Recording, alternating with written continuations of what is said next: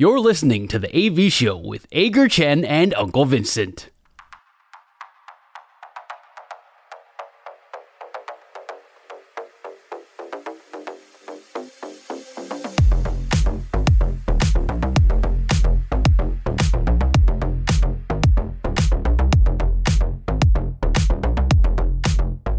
接下来进行我们节目的最后一个单元，就是两好三坏满球数。我们互相问对方问题，双方答案相同，说是好球；意见不同，说就是坏球。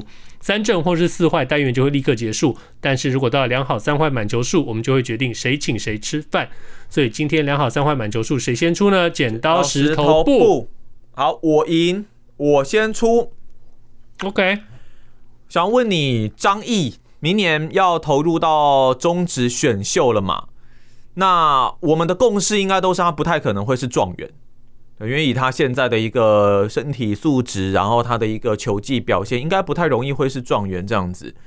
想要问一下大叔，你认为张毅的选秀轮次会在第一轮、第二轮还是第三轮？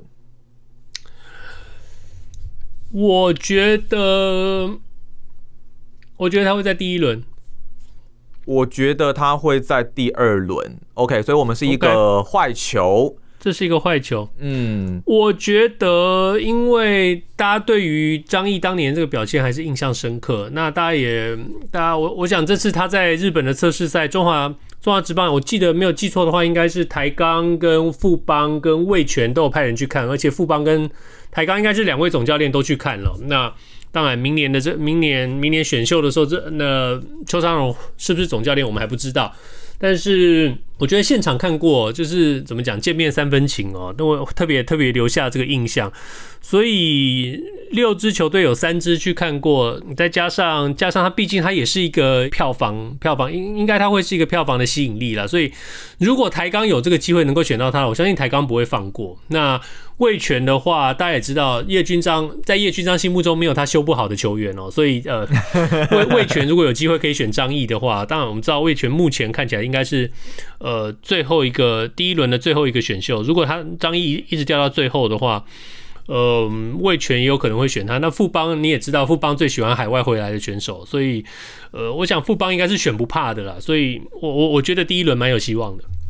我觉得第二轮的原因是因为，就因为大家有特别去看哦，所以我我认我认为张毅的这个这个表现并不算是特别的理想。当然还是要看他之后像陈冠宇模式嘛，加入到业余的球队，然后再。可能才会再决定他的一个选秀的身价，只是因为毕竟他还要再修，他可能还要再再调。那如果各支球队，因为第一轮等于说都是你们的第一指名嘛，第一指名势必可能以近几年啦，我觉得近几年中职的这个选秀模式看起来，除非你真的是，比方说像江少庆、王维忠那个时候的声势。那不然，第一指名，大部分的球队应该还是会特别挑选的是，呃，潜力极高、天花板很高的这一些天分型的球员。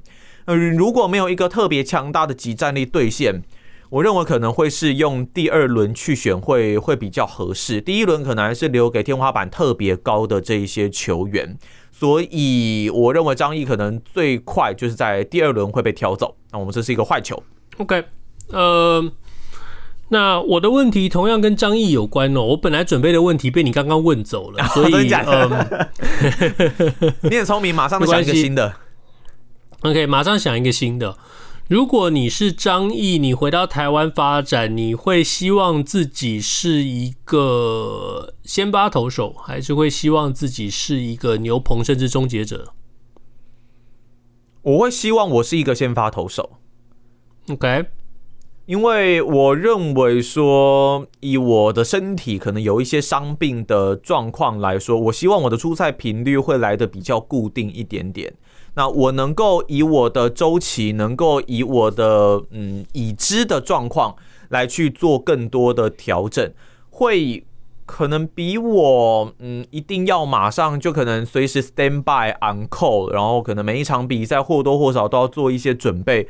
我觉得对我身体来说会比较能够负荷啦。那我相信教练团也会知道这个使用说明书，就是虽然说是先发，可是也许如果伤病还没有完全的稳定下来的时候，也许可能会在整个出赛的投球数上面，会稍微再做一些的管呃限制啊，或者是说调配等等哦。那以先发来讲，我觉得会比较好去做一些调整跟准备，所以我觉得我希望我是一个先发。我觉得这题哦，其实虽然我是临时出的这个题目哦，但是这个这个想法我其实想了非常非常的久哦，因为因为嗯。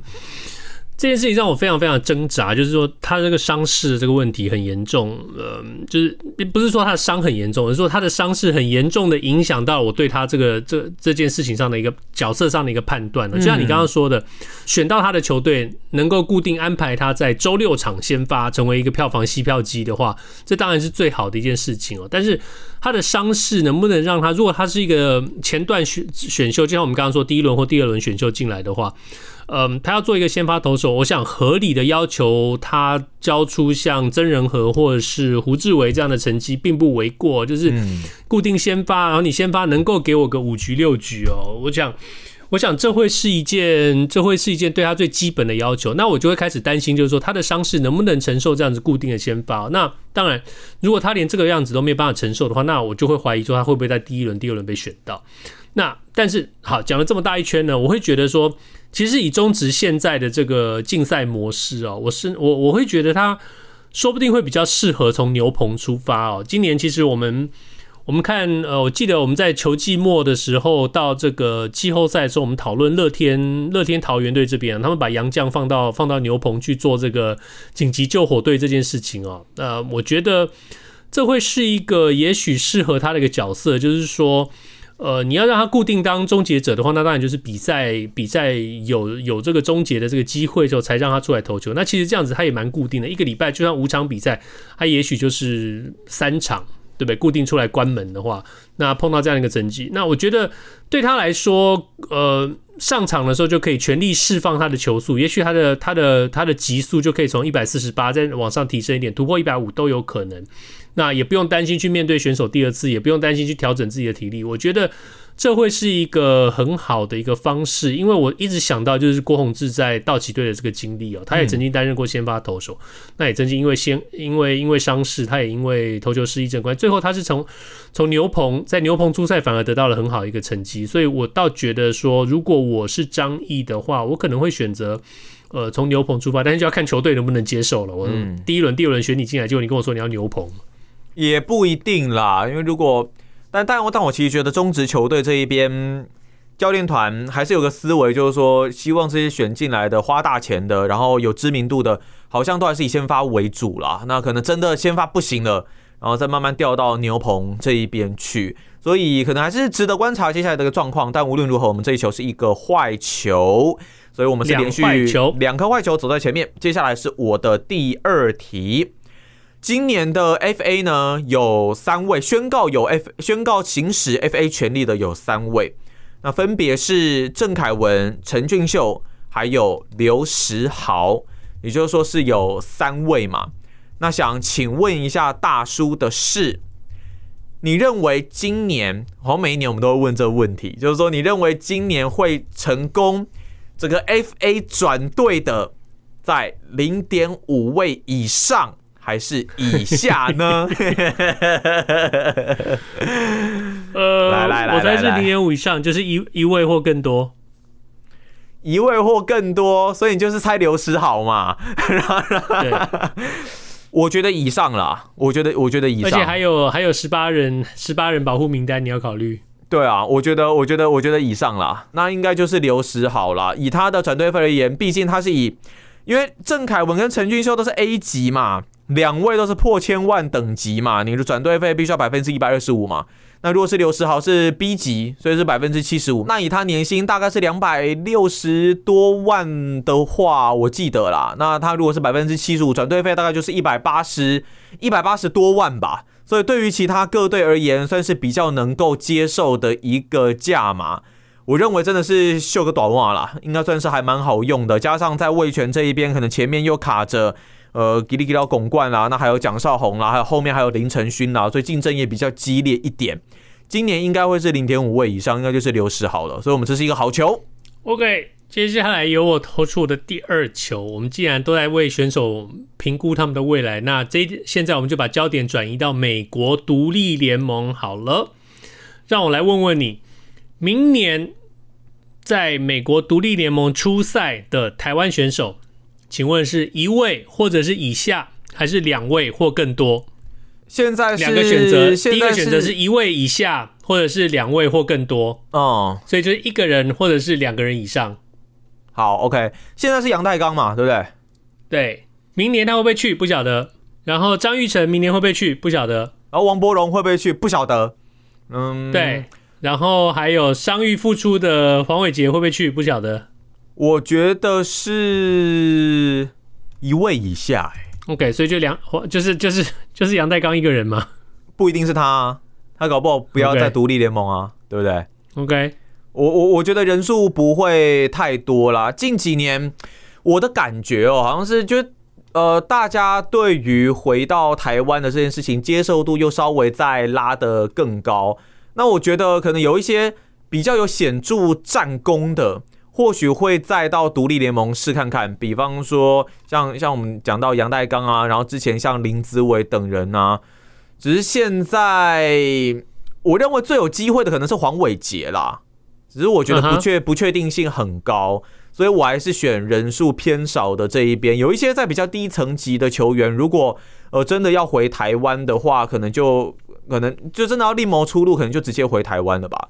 那目前看起来，这些在比较顶端的旅外球员，感觉上短期内还没有什么下降的一个趋势。那我觉得张玉成没有拿到大联盟约的话，可能也是会回台湾，所以应该是一位或以下吧，我是这样想。OK，那这一球是个坏球，因为我觉得会是两位或以上。我觉得张玉成跟黄伟杰都会在独立联盟出赛。那好，呃，杨代刚的话就不一定，看他高兴，所以我猜是两位或以上。所以这球我们又是一个坏球，目前是一好三坏，一好三坏。那接下来要来到的是我的第三题，这一题可以跟运动无关哇，但是 但是我还是跟运动有关哎，来吧。来，很简单，非常简单的一个问题，你认为明年中职的开幕战会不会在大巨蛋展开？我，你觉得会吗？明年的开幕战已经确定了，组合就是味全跟乐天嘛，每一年惯例是这样嘛，就是去年冠军战的一个组合，那是味全这一边主场嘛，所以你觉得会不会在大巨蛋来展开开幕战？嗯，我觉得不会，哇，我也觉得不会欸。两好三坏了吗？对对对，两好三坏，两好三坏。我们两个都觉得，我们两个都觉得不会啊。对啊，我也觉得不会啦。我觉得几率几率有点低。第一个当然就是很贵啊。我我还没有，我听说是很贵啦，价格 价格不是很便宜。然后，呃。我觉得唯一的一个可能性就是中中职以联盟的身份去跟大巨蛋凹公益档期啊，跟台北市政府凹公益档期啊，那这这这这可能会是其中的一个做法。要直棒自己要直棒对自己去洽谈说要在大巨蛋办，我是觉得难度很大。可能你还有档期的问题，那你可能还有配套的一个问题，然后可能还有跟跟这个大巨蛋之间，你们到底这个利益上要怎么去做做处理这样子嘛？所以我是觉得难度很大。那期限也不不远了哦，三月三十一号就要开幕战了，所以我是觉得不会。我觉得难度非常大的原因，你刚刚全全部通通都讲到。那另外一个，我刚刚有提到，就是说去凹那个。应该是说，呃，台北市政府去跟大巨蛋要这个公益档期，然后一个把这个公益日期让给中华职棒去去使用哦。但是我觉得，一个职棒联盟两支职棒球队哦，如果为了使用大巨蛋弄到这个程度的话，我觉得实在是很难看哦。为那那个有本事就自己拿钱嘛，对不对？不然的话，真的是 你对你可能会觉得，你可能会觉得哦，味全哦，大家在讲说。呃，味全鼎新集团买的这个球队就是为了要洗白啊，那你可能会觉得他们虽然说封王了，他们要继续洗白的话，他们可能会愿意出钱去去租用这个大巨蛋了。我觉得如果是的话，也很好。我不管，我不管他的目的是什么啊，我不管他的目的是爱棒球还是洗白还是什么都好。那只要你棒球比赛能够办在大巨蛋里头，让大家有个机会进去看球，当然都很好。不过讲到这里，我们两个的答案都是一样的，就是两呃都是就是个好球。呃，我们两个都觉得不会发生这件事情，不会发生。但是当然讲到讲到了味全龙队了，我们在这边也跟大家宣布一下，星期天。呃，味全龙队会在天母棒球场举办感谢祭，而且会举办蜂王街头大游行，会从天母球场一路走到台北市政府。我不太理解这个路线到底会要怎么走，感觉距离有点远，有点远呢。用走的吗？没有，就是反正是游行嘛，我也不知道怎么走。没有啊，不知道怎么游行的吧？应该游行吧？应该是车队吧？车队，然后就沿道沿道这样子，所以应该不是说用用用走的啦，但就是慢慢开，慢慢开，开到台北市政府了。星期天预计是两点十五分从天母棒球场出发，出发的话应该就是沿着中城路。那接下来的路线怎么安排啊？球团这边会会会有公布，但是预计是下午四点要抵达台北市政府。我觉得这个路线感觉起来。